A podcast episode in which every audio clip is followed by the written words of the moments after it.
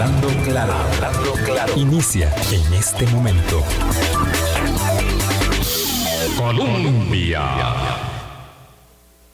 Con un país en sintonía, son en punto las 8 de la mañana. ¿Qué tal? ¿Cómo están? Muy, muy buenos días. Bienvenidas, bienvenidos a nuestra ventana de opinión.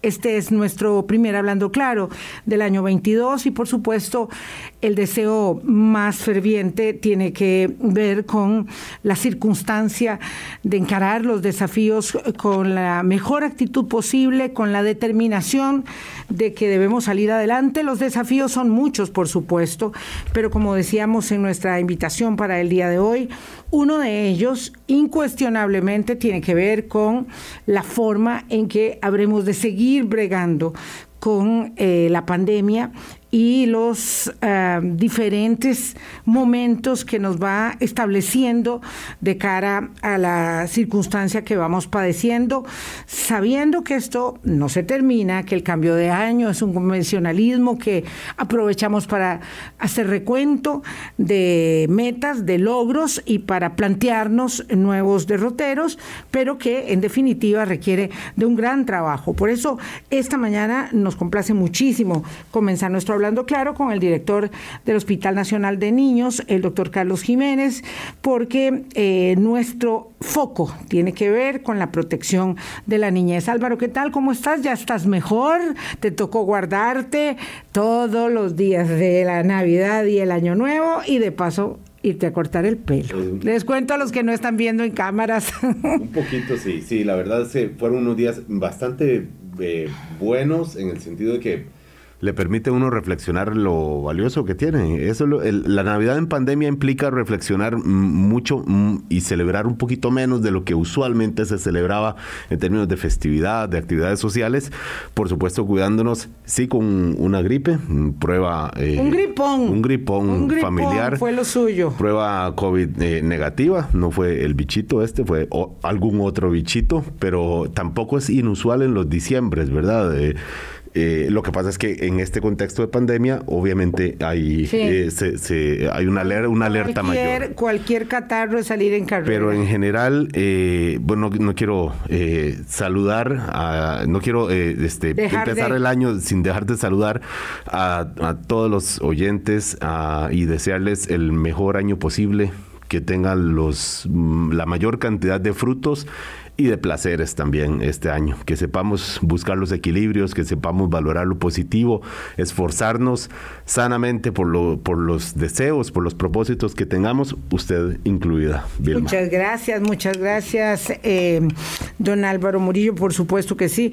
Uh, al doctor Carlos Jiménez es director interino del Hospital Nacional de Niños, habitualmente es el subdirector en propiedad, ahora está al frente del hospital y a nosotros nos pareció muy pertinente empezar este eh, hablando claro con él porque uh, esta variante Omicron de tan rápida propagación, de tan altísimo contagio, afecta incuestionablemente a las personas no vacunadas, entre ellas, por supuesto, a los adultos que decidieron no hacerlo y también a los niños que no han podido ser vacunados, bien porque no ha empezado la vacunación de 5 a 12 años, bien porque no tendremos todavía eh, una vacuna para los más pequeños. Entonces, eh, para nosotros es muy importante trabajar, trabajar, hacer mucha conciencia respecto de cuán rápido hay que empezar a vacunar. Esto será tan pronto como en las próximas horas, según tenemos entendido, el anuncio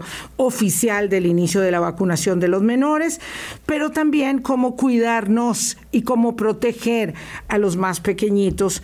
Esa es eh, la, intención nuestra esta mañana, doctor eh, Jiménez. Muchas gracias por aceptar tenga usted muy buen año, muy trabajado año, porque sé que ha estado permanentemente en, el hospital. Eh, por favor, eh, cuéntenos cuál es el estado de situación al día de hoy en el Hospital Nacional de Niños, cuál es el cuadro que nos puede pintar para entender cuál es la situación de COVID y también de em, infecciones respiratorias agudas de todo tipo, que siempre son muchas eh, y muy variadas en este, en este pedazo de trópico tan amado nuestro. Buenos días, doctor. Buenos días y un saludo también para toda la audiencia de Hablando Claro.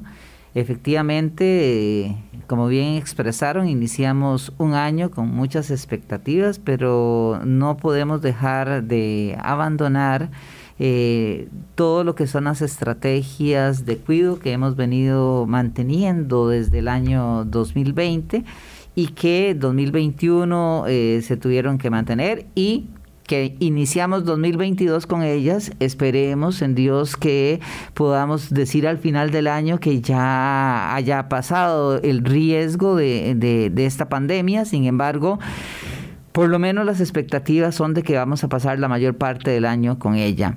Y sí, efectivamente, Omicron es una variante muy contagiosa, muy, muy contagiosa, probablemente la variante más contagiosa que haya surgido hasta el momento. El conocimiento que tenemos científico hasta el momento también nos dice que eh, su nivel de letalidad o agresividad tiende a ser menor en la mayor parte de los grupos etarios, pero ciertamente tiende a ser eh, un poco más agresiva en los más jóvenes y sobre todo en las personas menores de edad. En ese sentido, este, nosotros podemos eh, decir que el Hospital Nacional de Niños desde la última semana de diciembre y ahora iniciando enero, hemos venido experimentando un incremento progresivo de los pacientes con patología respiratoria que les afecta la vía respiratoria inferior sobre todo y eh, COVID no es la excepción dentro de esto, de manera tal que después de haber pasado una luna de miel, por así llamarlo, de unas tres o cuatro semanas donde tuvimos si acaso un paciente hospitalizado por COVID y varias semanas con cero pacientes COVID en cuidados intensivos, lo cierto es que la última semana llegamos a, a tener uno y el 31 ya teníamos dos pacientes, hoy amanecemos con un paciente en unidad de cuidados intensivos con seis pacientes en lo que son salones moderados. Tenemos dos pacientes sospechosos que están en este momento en emergencias esperando prueba y un paciente positivo que nos viene trasladado de una de las provincias que está siendo más afectada en estos momentos por COVID, como es eh, la provincia de Heredia, donde eh, eh, autoridades de salud reportaron al final de la semana anterior que la tasa R0 era superior a los dos, es decir, eh, era 209, es decir, que un paciente eh, un, paciente prácticamente va a contagiar a, eh, a dos personas, un paciente positivo, ¿verdad? Entonces, ese es el panorama con el que iniciamos este año en lo que respecta a COVID. Doctor Jiménez, subdirector del Hospital Nacional de Niños, decía usted de la previsión de que haya una mayor afectación a, los contagiados eh, por Omicron en, en, los, en los menores de edad. Esto es por el hecho de que no están vacunados en bueno en Costa Rica por lo menos en algunos otros países sí han ido avanzando la vacunación en el mundo pues entero en esas semanas últimas de Navidad empezando la vacunación en el mundo con los niños de 5 sí, es la población es la población no vacunada del, es, por ese es por esta condición o hay alguna eh, razón por la que uno puede decir que vacunados o no están más expuestos que otros grupos de edad? El virus en sí, eh, eh, conforme va mutando, va buscando a los grupos más vulnerables. Y en estos momentos los grupos más vulnerables son aquellos que evidentemente no están vacunados. Y el grueso de los no vacunados en este momento los tenemos en las personas menores de edad. Evidentemente, evidentemente, este, sabemos que este grupo de 5 a 12 años es un grupo importante que tenemos que vacunar y que tenemos que crear conciencia. El COVID es una realidad. El COVID no es un invento, como dicen algunos grupos antivacunas, y desgraciadamente no es que el COVID va a afectar en las personas menores de edad solo aquellos que tienen enfermedades crónicas, sino que muchos pacientes eh, sanos, sin ninguna patología de fondo, pueden ser afectados y pueden morir por esta causa. Desgraciadamente, nosotros hemos eh, tenido desde que inició la pandemia hasta el 14 fallecidos y de esos 14 fallecidos 12 se presentaron el año anterior y este dos se presentaron en todo el 2020. ¿Por qué hubo eh, mayor eh, mortalidad en el año 2021? Bueno, porque tuvimos una mayor ocupación. ¿Y qué fue lo que pasó? Que las variantes que se presentaron al inicio no afectaban, o sí afectaban a la población eh, menor de edad, pero no eran tan letales en su comportamiento con esta población. Pero conforme han ido mutando, este, han sido más agresivas con la población este, menor de edad. Al punto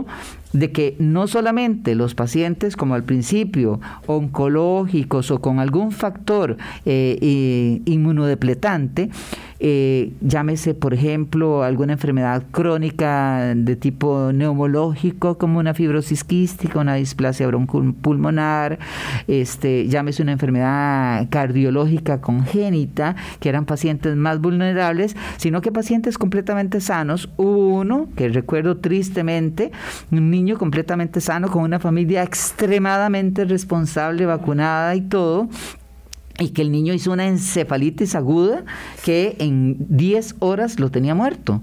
O sea, es un caso que para el hospital y, para su familia es impactante porque son cosas que uno no entiende cómo un niño sano puede eh, tan rápidamente evolucionar eh, tan negativamente como evolucionó este paciente. Y no es el único paciente sano, porque también tuvimos uno de síndrome inflamatorio multisistémico, de los cuales nosotros desde que inició la pandemia hasta hoy, hemos tenido 58 pacientes y gracias a Dios solamente uno se nos eh, ha muerto. Hay otros países, incluso países desarrollados con mucho más recursos que nosotros, que eh, cuentan más niños fallecidos entre sus eh, niños portadores de este síndrome inflamatorio multisistémico. Mm, vamos a hacer una pausa, son las 8.12 de la mañana. Quiero repasar los números que nos ha dado el doctor Carlos Jiménez para que tengamos muy, muy preciso eh, el desafío de, y la responsabilidad de la protección de los niños. Hay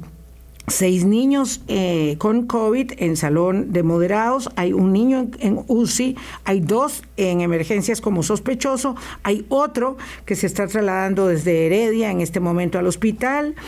Eh, fallecieron 14 niños por pandemia de COVID, 12 en el 2021, 2 en el 2020. Ha habido 58 síndromes multisistémicos y solamente uno de ellos eh, tristemente ha fallecido. Eh, esa es la situación, ese es el cuadro.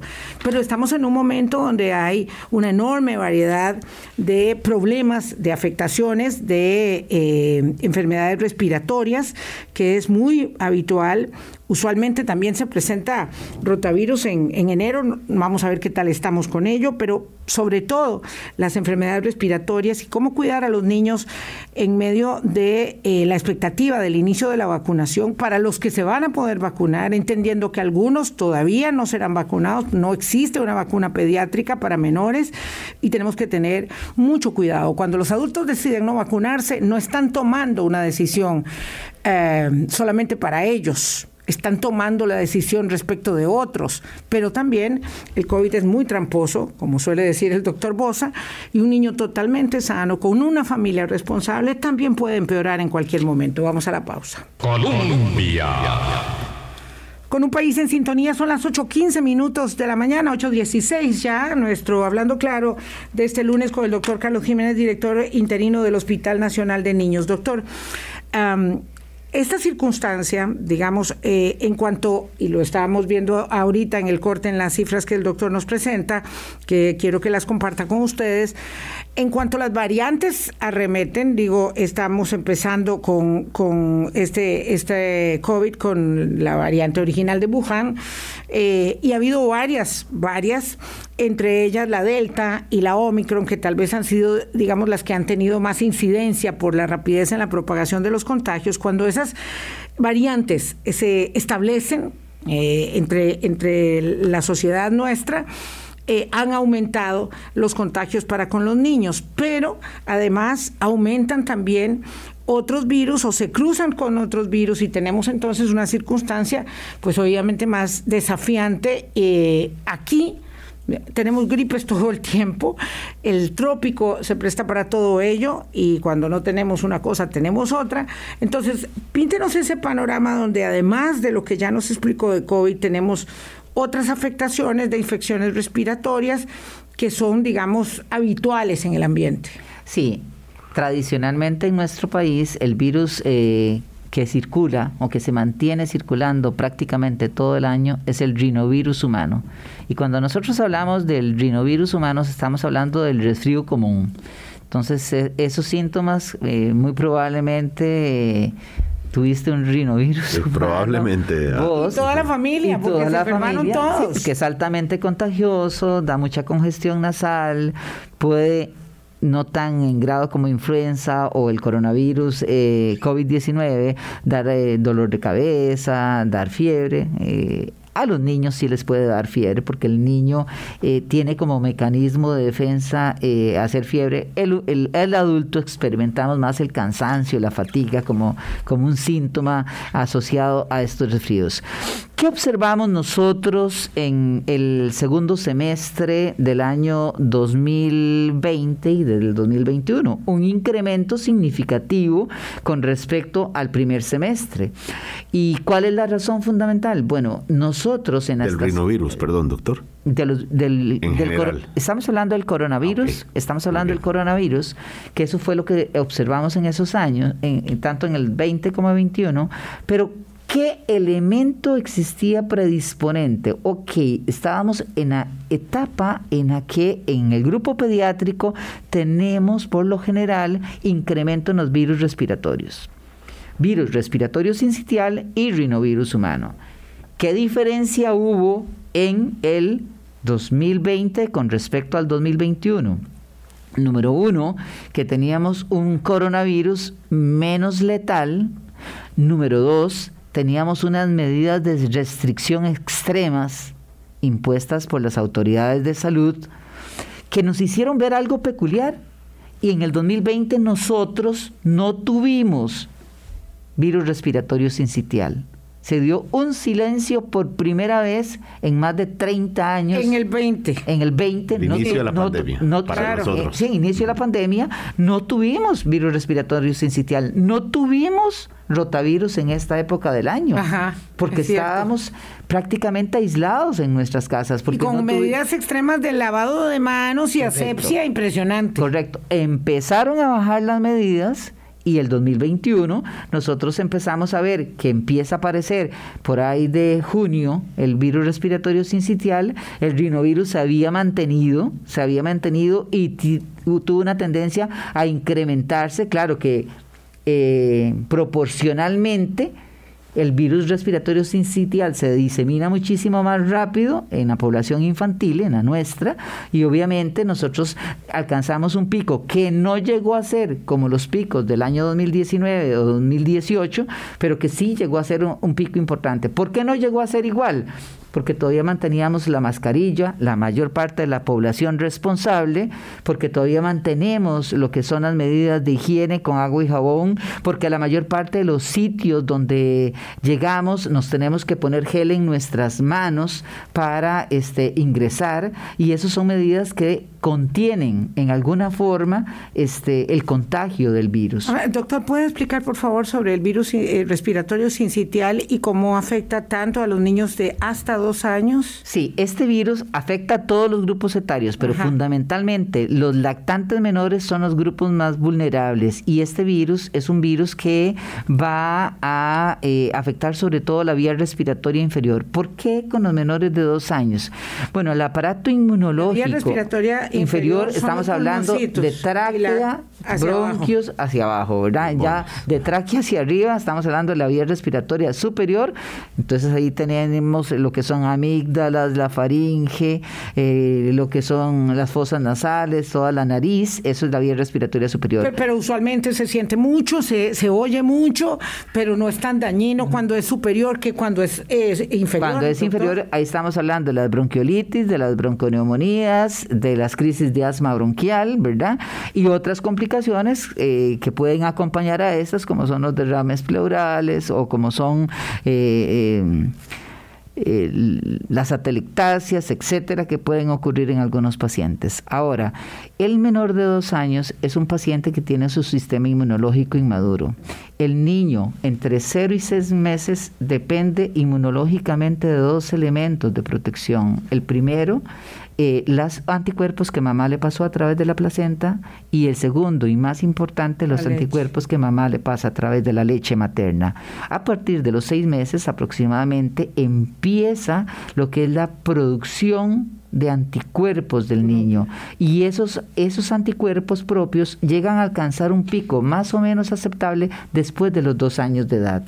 Por esa razón es que el grupo de menores de dos años tiende a ser más vulnerable a comportarse, de, a defenderse más inadecuadamente con un virus como el virus respiratorio sincitial, que tiende a ser por eso mal llamado el virus asesino, porque verdaderamente en nuestro país, en, en este momento, y en el mundo, es el virus que más puede ocasionar muertes en este grupo etario.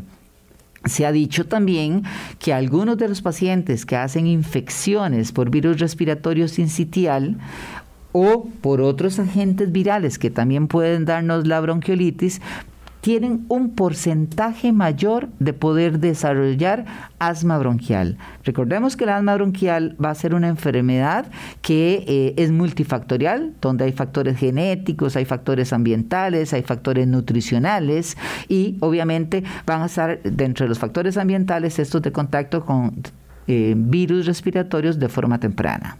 Doctor Carlos Jiménez, tal vez en un rato vamos a avanzar a, otra, a otra población, digamos, los que están en las escuelas, que es un tema importante ahora. Escuché, leí al doctor Fauci decir que hay que seguir yendo a las escuelas, aunque no estén eh, vacunados, que sigue siendo el balance positivo. Eh, pero eh, usted está hablando ahora de la población básicamente bebés, básicamente bebés, menores de dos años. ¿Cómo hacer para quien ahora está escuchando el programa, que probablemente se asuste, digamos, tiene en su familia bebés y dice, bueno, ¿cómo puedo evitar que, que esta mezcla de virus que andan rodando, llámese el rinovirus, llámese el sincitial, y ni qué decir, el COVID en su variante eh, ahora mayor, que es la Omicron, que no llegue a enfermar al bebé de la casa, al bebé de la familia, al sobrinito, al nieto, al hijo. Eh, ¿cómo, ¿Cómo pueden ser esas maneras para que también sea digamos, lo más equilibradamente eh, manejable en términos sociales para la familia. ¿verdad? Él tiene que tener un entorno, tiene que tener un afecto, tiene que tener un acercamiento. Eh, no se trata de que, de, que, de que esté siempre aislado, ¿verdad? Eh, en esa etapa tan significativa del reconocimiento, por ejemplo, facial de las personas que están más cercanas. y sin embargo, este yo le confieso, a mí me da miedo, me da mucho miedo tocar a mi nieto, me, preocupa mucho. Eh, me siento como responsable si algo le pudiera pasar y me da mucho miedo. En estos momentos yo creo que es muy importante que nosotros tengamos claro algo. La Organización Mundial de la Salud siempre eh, ha hablado de cinco elementos básicos para eh, prevenir las enfermedades infectocontagiosas cuando hablamos de esto, estoy hablando de las enfermedades de virus respiratorios, tanto de la vía alta como de la vía inferior. Estoy hablando de las enfermedades gastrointestinales. ¿Y cuáles son esas medidas? El primero, la higiene personal. Y la higiene personal con el lavado de manos eh, bueno, con agua y jabón, un lavado que debe eh, hacer que nos restreguemos los espacios entre los dedos, que hagamos higiene de los espacios por debajo de las uñas, que es donde suelen mantenerse agentes infectantes, y un lavado que debe cubrir toda la mano y más o menos debe durar aproximadamente entre un minuto y dos minutos, haciendo ese restregado adecuado. Segundo, en este momento, y dadas las variantes de virus tan agresivos respiratorios que tenemos, eh, el uso del cubrebocas es una buena medida para protección de los lactantes menores. El otro elemento es la higiene ambiental. Perdón, doctor, incluso en el ámbito familiar, el, papá, la, abuelita que llega... Pero es que esas personas pueden convivir con él, pero salieron a trabajar, salieron y se encontraron con los amigos y con los vecinos y con todo el mundo. Y lo ideal sería que yo antes de tocar a mi bebé, puedo tocar a mi bebé, me cambio de ropa si anduve en el exterior para que no sirva mi ropa como un fumite que pueda transportar el virus. ¿Qué, es un fumite, doctor? Un fumite podría ser este una mesa, puede ser eh, el, en las escaleras electrónicas donde me agarro un Vehículo, un vehículo, un vehículo. ¿qué, ¿Por qué? Porque yo estornudo y yo una partícula del flush que tiro respiratorio puede caer ahí y puede permanecer ahí dos, cuatro horas con uno de estos ah. virus. Y yo toco esa superficie, no estuve en contacto con nadie, pero me toco la nariz y ya me contaminé. Rapidísimo. Sí, y eso puede pasar en un sillón, eso puede pasar en un asiento de un autobús, puede en la agarradera de un autobús, eh, en muchos sitios pueden estar contaminados y yo no necesariamente estar en contacto con una persona enferma. Ah, en Israel acaban de detectar una cosa que se llama flurona, que es la combinación de gripe con COVID de dos, o sea, son dos diferentes tipos de virus. Eso, eh, bueno, eso era una mujer embarazada, según lo que, lo que yo leí. Este, pero eso puede estar sucediendo en un país, digamos, con, con eh, este es un trópico maravilloso, pero claro, esta humedad es terrible. Entonces, de uno puede ser que uno tenga tenga, no sé, quiebra huesos con diarrea al mismo tiempo, por decir una cosa, o sea, eh, eh, rotavirus con influenza de cualquier, de, de, todas esas que usted señaló. Los niños también pueden estar eh, sufriendo al mismo tiempo dos eh, COVID con algo más. ¿Eso se ha establecido ya en nuestro entorno? Por supuesto que sí se ha establecido y está descrito, no solo en nuestro entorno, sino en otras latitudes. Y primero fue con virus respiratorio sincitial. Nosotros en el incremento de virus respiratorio sincitial en el segundo semestre, muchos de los pacientes tenían rinovirus, coronavirus y sincitial respiratorio y llegaban a cuidados intensivos. Probablemente el agente que los llevaba a cuidados intensivos era el sincitial respiratorio, pero como tenían coronavirus tenían que tener todas las medidas de aislamiento que nosotros damos para el coronavirus, eh, el SARS-CoV-2 estrictamente, ¿verdad? Todos los pacientes respiratorios en el hospital están siendo aislados. Entonces tenemos áreas de atención de pacientes respiratorias y áreas de atención de pacientes no respiratorias.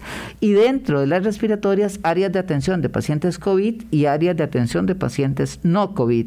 Porque evidentemente no queremos hacer infecciones cruzadas, pero la mayor parte de los niños que nos llegaron en ese segundo semestre, que estamos hablando de casi 200 pacientes que nos ingresaron entre junio y diciembre, venían con este dos o tres virus. Y ese fenómeno es el fenómeno que ahora en los países de hemisferio norte se está experimentando con flu, porque esta es la época de flu y de virus respiratorio sincitial en el hemisferio norte por las temperaturas extremas que tienen, correcto. Claro, y además eso les dificulta aún más eh, digamos, la reunión en ámbitos abiertos. Tenemos esta suerte, vamos a la pausa, pero tenemos, digamos, esta ventana de oportunidad que aprovechar. Es que estamos en el verano nuestro, que hay evidentemente una radiación altísima, eh, pero también la posibilidad de reunirse en, entornos abiertos y eso es mejor, doctor, siempre es mejor. Por supuesto que sí, es mucho mejor. Y, y el otro elemento que estamos con fuertes vientos y esos fuertes vientos nos ayudan también para, para defendernos en reuniones en entornos abiertos. O sea, bloqueador solar y a la, afuera. Bloqueador solar y afuera todo lo que se pueda. Vamos a la pausa. Empieza la vacunación para los niños de 5 a 12 años, ya casi, ya, ya casi. Eh, hay unas cifras impresionantes en Estados Unidos. Les cuento para ir a la pausa, una encuesta eh, de Ipsos, ya por ahí casi del 20 mm, de diciembre, decía que el 42% de los padres de familia se niegan a vacunar a sus hijos, pero ahí me pasó alguien en el Facebook de Hablando Claro una cifra mucho más elevada eh, en Europa de países que, de personas que se niegan a vacunar a sus hijos por supuestas eh, o por efectos secundarios. Vamos a hablar de ello con el doctor Carlos Jiménez, director interino del Hospital Nacional de Niños, después de la pausa 831. Colombia con un país en sintonía. 8.32 minutos de la mañana. El doctor Carlos Jiménez es director eh, interino del Hospital Nacional de Niños, habitualmente el subdirector del hospital. Tiene evidentemente un conocimiento muy vasto sobre la situación. Eh, integral de la salud de los niños nuestros. Doctor, va a empezar la vacunación, esperemos que ya, yo digo que esta semana, vamos a ver, esperemos que sea el anuncio pronto de nuestros niños de 5 a 12 años, eh, hasta 12 años, porque ya los de 12 en adelante están avanzados. En Estados Unidos, una encuesta eh, de Navidad dice que el 42% de los padres de familia se niegan a vacunar a los hijos por temor a efectos secundarios. Eh, evidentemente nuestra reticencia vacunal es mucho menor, ¿verdad? Así que nosotros, yo, yo no esperaría que fueran tantos los padres que se vayan a negar, algunos podrán estar con dudas y por eso por eso también lo invitamos, para aclarar esas dudas, porque la verdad es que la mayoría de los niños, eh, digamos, tienen un COVID muy moderado, pero algunos no. Y el asunto es que uno no sabe si el de uno no va a tener COVID moderado, si no va a pasar por de lejos, o si va a ser uno de esos casos de síndrome multisistémico o de COVID agudo persistente que, que, que se dan casos y ni qué decir de un fallecimiento.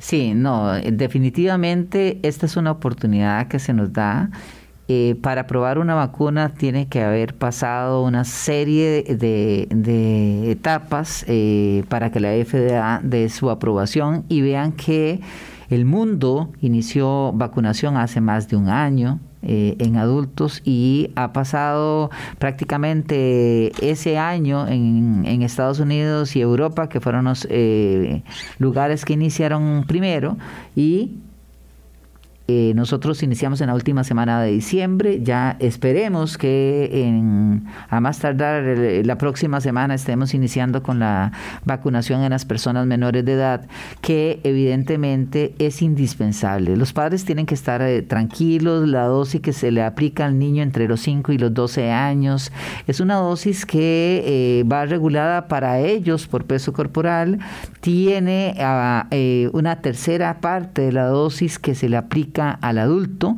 pero... Eh, no es la misma, no es el mismo vial. no es el mismo vial, es un vial especial que se utiliza para, sí, correcto, para la población pediátrica, para la población menor de 12 años, y ese vial eh, trae una dosis que es tres veces menor que la dosis del adulto. Ahora, ¿qué, qué pasa si, por ejemplo, mi hijo tiene 11 años y, y 10 meses o 11 años y 11 meses? Y le tengo que poner la primera dosis, eh, pero tiene un peso casi de, más de, 12 años. Le tengo que poner la dosis que corresponde para su grupo etario en el momento de aplicar la vacuna. Y la segunda dosis, ya, ya le tocaría la dosis de adulto. Eso es lo que está ah. normado en estos momentos aplicar. A la mayor parte de los niños les va a tocar la dosis siendo, este, ¿cómo se llama? La dosis infantil, la primera y la segunda dosis que se les ponga. Pero evidentemente son muchos los factores idiosincráticos que eh, tiene un ser humano. Y cuando hablo de factores idiosincráticos, son factores que tengo dentro de mi organismo que me pueden hacer más vulnerable a alguna cepa de algún agente viral. Y que desgraciadamente el examen físico, la historia clínica no le pueden a un médico aportar toda la información como para poder decir, este paciente se va a comportar más eh, agresivamente que otro. Entonces, uno como padre, definitivamente, si yo quiero proteger a mi hijo, aparte de todas las medidas que hemos hablado de aislamiento, de mantener el buen estado nutricional, de tener medidas eh, higiénicas, ambientales y personales, eh, de tener el esquema de vacunas completo, pues tengo que aplicar la vacuna eh, máxime contra un germen tan agresivo y tan letal como lo ha sido el coronavirus, el SARS-CoV-2. Uno de los temores... Mm, mayores que expresan algunos padres de familia respecto de efectos colaterales tiene que ver con, y usted lo explicará por favor, con el tema de la miocarditis. Eh, sin embargo, lo que leía yo es que la miocarditis es mucho más probable después de un COVID que después de una vacuna, pero cuando hablamos de ello estamos hablando de millones de casos. Es decir, yo, eh, por la información que pude recopilar, Después de la vacuna puede haber en un rango de 1 a 10 niños por un millón que puedan desarrollar miocarditis, comparado con 40 por millón que van a, poder padecer miocarditis después de un COVID. Es decir, un efecto colateral, un efecto secundario adverso puede darse en una vacuna cualquiera y en esta también, pero siempre es mucho mayor eh, la eficacia, la seguridad y la protección que da vacunarse que no vacunar o vacunar a los niños que no vacunarlos. Es correcto. Ninguna vacuna, ningún medicamento va a estar exento de poder tener efectos secundarios. Y eh, los efectos que se han descrito con la vacuna han sido muchísimo menores en proporción que los efectos de esas mismas patologías con el virus presente. Entonces, nosotros hemos tenido algunos menores que nos han desarrollado miocarditis, eh, son pacientes que se encuentran bajo vigilancia, que desarrollaron un COVID que no necesariamente los llevó a, cuidados intensivos algunos, pero que sí eh, desarrollaron miocarditis, que desarrollaron eh, encefalopatías post-COVID, enfermedad, y que han ido recuperando Están Incluso cuando se supone que ya terminó eh, la incubación del COVID. Cuando ya terminaron la enfermedad y quedan estas secuelas. Entonces, hay muchos niños que están recibiendo eh, rehabilitación en estos momentos, como también tenemos muchos adultos que están recibiendo rehabilitación porque la enfermedad no termina en el momento en que ya te dan salida del hospital. O que ya le quitan la restricción sanitaria para salir de la casa. Es correcto. Em, hay muchos pacientes que el COVID les deja secuelas y algunas de esas secuelas van a quedar para toda la vida, ¿verdad?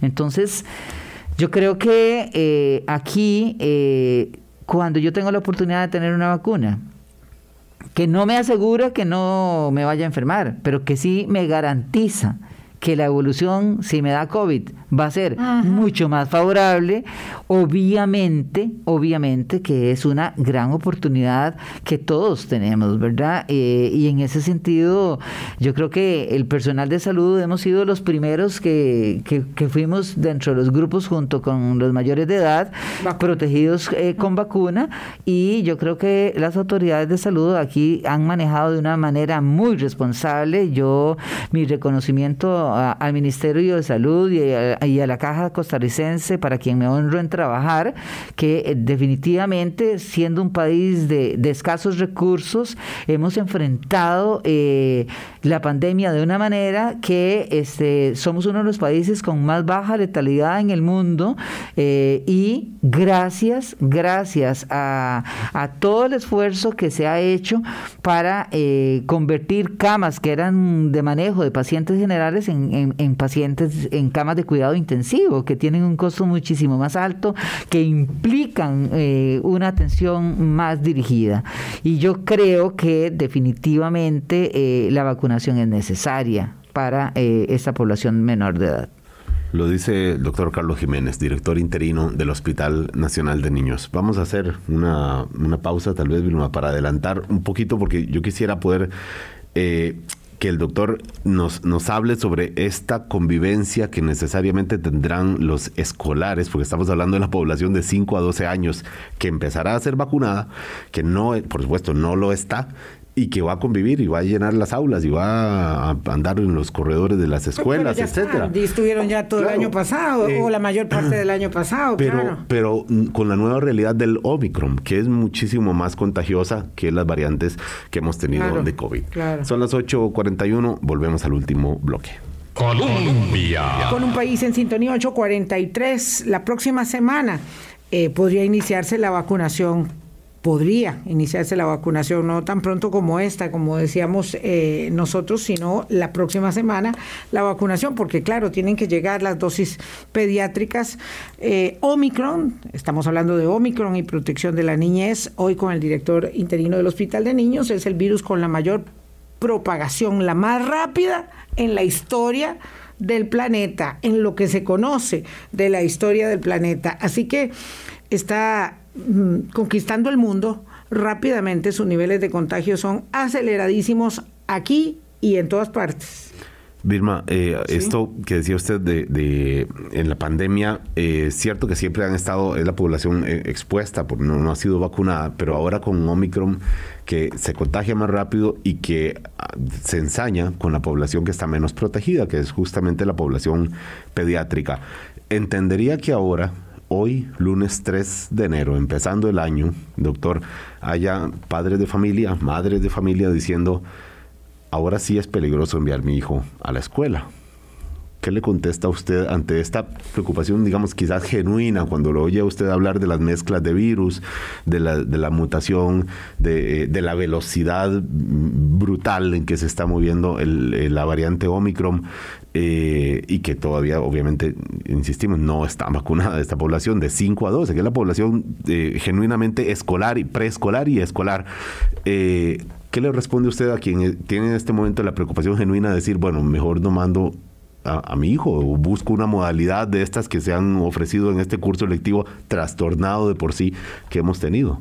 Bueno, yo creo que ciertamente los niños no pueden estar en una burbuja estéril. Yo creo que eh, dentro de los impactos que ha tenido el COVID han ido más allá de la enfermedad orgánica per se, sino que también nos han afectado emocionalmente eh, y la población de niños ha sido una de las más vulnerables. Las cifras de intentos de autoeliminación en, población adulta y en población menor de edad se han incrementado eh, exponencialmente durante toda esta etapa de confinamiento que nos ha llevado tan prolongado el COVID. Entonces, eh, yo creo que eh, uno tiene que hacer una balanza y lo más importante es enseñar a, los niños las medidas de higiene, el estar usando su mascarilla, el tratar de mantener el distanciamiento social sin que esto implique el que puedan compartir con eh, las poblaciones de paralelos que tienen. Además, entiendo que eh, el ministerio mantiene todavía lo que son eh, la modalidad de atenciones este, mixtas en el sentido de presencialidad y virtualidad. Entonces no es lo ideal. Eh, nosotros como pediatras quisiéramos que ya poco a poco vayan volviendo a la presencialidad total, que es lo ideal eh, para estos niños desde todo punto de vista. Pero este, mi consejo es, no, eh, si tienen que ir a la escuela, que vayan, que se cuiden, que mantengan todas las medidas que hemos practicado durante dos años, ¿verdad? Y que este en el momento en que les toque la vacunación, eh, una de las estrategias va a ser vacunación en los medios escolares. Entonces eh, sería el sitio ideal para aprovechar la oportunidad con esos grupos ah, genial. Eh, Eso sería genial. Como nos pasaba a nosotros chiquillos. Pasa ¿Verdad? Todavía. Sí, sí. porque, porque, bueno, yo recibí las vacunas en la escuela. Todos nosotros. ¿Verdad que sí? Recibimos las vacunas en la escuela y, y bueno, y hay una... Es que yo no había uno, tal vez un papá, yo recuerdo cuando era pequeña, todavía me acuerdo, eh, que, que no, que eso era como decir, el papá de fulana de tal no lo dejaba, no la deja vacunarse, ¿verdad? Esa era una, una, cosa así como, wow, es, es raro. Pero vean, aquí tengo una consulta a propósito de ella, de ello, de alguien que me dice que tiene una sobrina que no se ha querido vacunar, ni ella ni el esposo tienen dos bebés, uno de dos añitos y otro de seis meses, pero no se les puede hablar del tema porque se ponen furiosos. Mi pregunta, dice la señora o el señor, aunque los padres no quieran, ¿los niños pueden ser vacunados? Bueno, si, si son de dos años y seis meses, si son de dos años y seis meses, este, no, porque todavía no tenemos este vacuna para ese grupo etario. Yo esperaría que por lo menos el de seis meses esté recibiendo lactancia materna todavía, eh, porque su madre, aunque no tenga eh, anticuerpos contra COVID, eh, el hecho de protegerlo contra otros virus que sí tiene anticuerpos en su leche materna es un elemento que también fortalece el sistema inmunológico inmaduro que tiene este bebé. La niña de dos años eventualmente ya ha ido adquiriendo un sistema un poco más maduro pero este desgraciadamente todavía en el mundo no tenemos una vacuna para menores de 5 años aprobada. Voy a replantear la pregunta. Si te habláramos de dos niños que tienen más de 5 años y entre 11 y 11 mm, meses, es posible, como nos sucedió en algún momento eh, cuando ha habido eh, en lugares donde no se quieren vacunar niños, que llega la fuerza pública y obliga a que, a que esos niños sea, que se permita el ingreso de pues, personal sanitario. La ley de salud lo establece. autoriza. La ley de salud lo establece así cuando está el bien común y, recuerden que el bien común es eh, alcanzar la inmunidad del rebaño, entonces... las, protegen a los niños, porque si yo no me vacuno, ¿qué derecho tengo yo a que mi hijo de siete años no se ha vacunado. Digamos, yo puedo decir, es mi niño y yo hago lo que quiera. Eh, claro, es el mío y yo lo golpeo, porque así lo voy a educar. pero, pero no. Y no se puede. No, no se puede. No se puede. Entonces quiere decir que sí existe y, además la Ley General de Salud, de verdad que es una ley muy con mucho con mucho colmillo, eh, eh, lo puede permitir. Yo tengo otra, otra, doctor, porque del otro lado puede haber padres de familia que digan, bueno, ya mis hijos, pues, bueno, de por sí ya fueron, pasaron estas mini vacaciones de, Navidad, fueron a la fiestita de la familia, del, del barrio, del grupo, salieron a jugar, etcétera, ya van a ir a la escuela eh, y han disfrutado además en numerosas opciones de entretenimiento que hay. Hay lugares de, ocio abiertos. La verdad es que las restricciones quedaron muy, muy, muy, muy reducidas, por supuesto, en los últimos meses ya y al cierre de este año. Eh, doctor, ¿cómo, eh, qué, previsión tiene usted tienen ustedes en el hospital? del comportamiento de, de, la, de pacientes con COVID o con estas mezclas de virus, incluido el COVID, considerando estas, estas últimas dos semanas que tuvimos y un, un relajamiento, porque hay que decirlo, un relajamiento general, social, eh, que, tuvimos y, cómo ve usted el impacto que vaya a tener en, niños.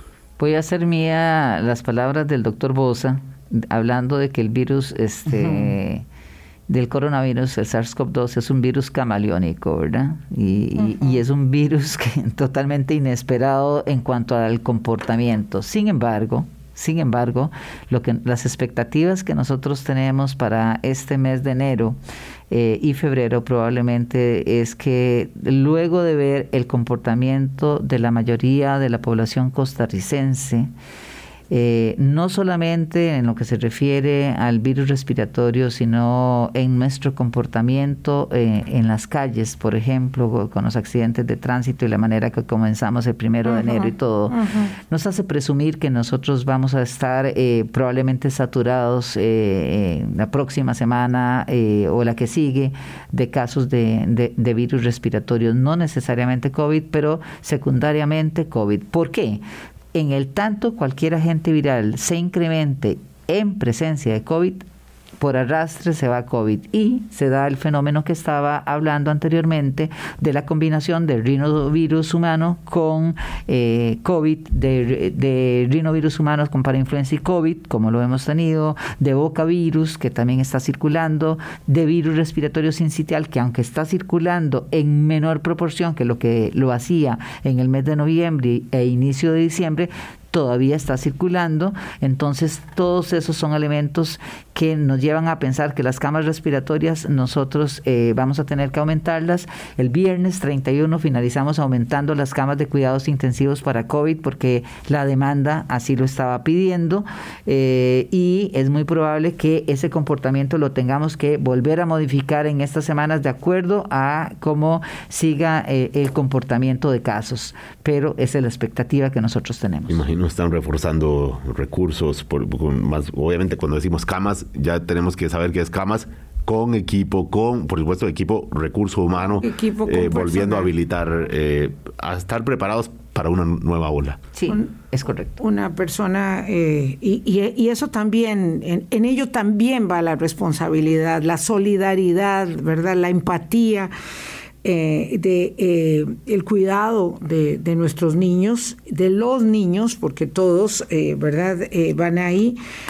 me pide alguien que por favor, si puede, para despedirnos en estos dos minutos, señalar las medidas de protección más importantes para cuidar a los pequeños, doctor, y por favor termina con eso. Vamos a terminar con higiene personal, baño diario, lavado de manos con agua y jabón, higiene ambiental, eliminar todo lo que son agentes vectores, las moscas, evitar que nuestros alimentos se vayan a contaminar, eh, eh, consumir alimentos frescos, limpios, adecuadamente preparados, eh, no consumir alimentos de dudosa preparación, por ejemplo, en, algunas fiestas, alimentos de venta en algunas calles, si tenemos la más mínima duda, no consumirlos, tener el esquema completo de vacunas, mantener la lactancia materna en todo menor de dos años y tener un estado nutricional balanceado. Esos son los mecanismos de protección.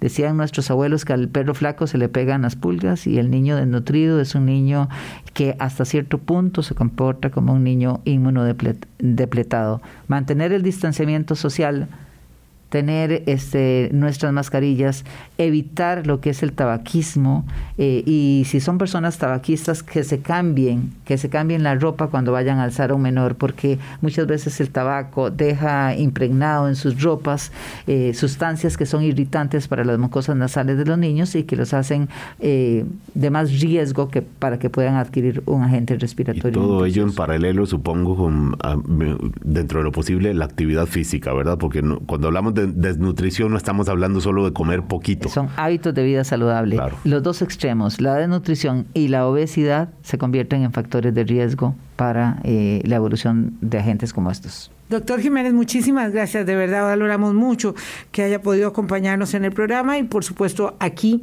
en Hablando Claro y en Colombia siempre eh, tenemos espacio, tenemos espacio siempre para el Hospital Nacional de Niños. Gracias. Gracias a ustedes. Muchas gracias. Hasta mañana. Pásenla bien. Chao. Hablando claro, hablando claro.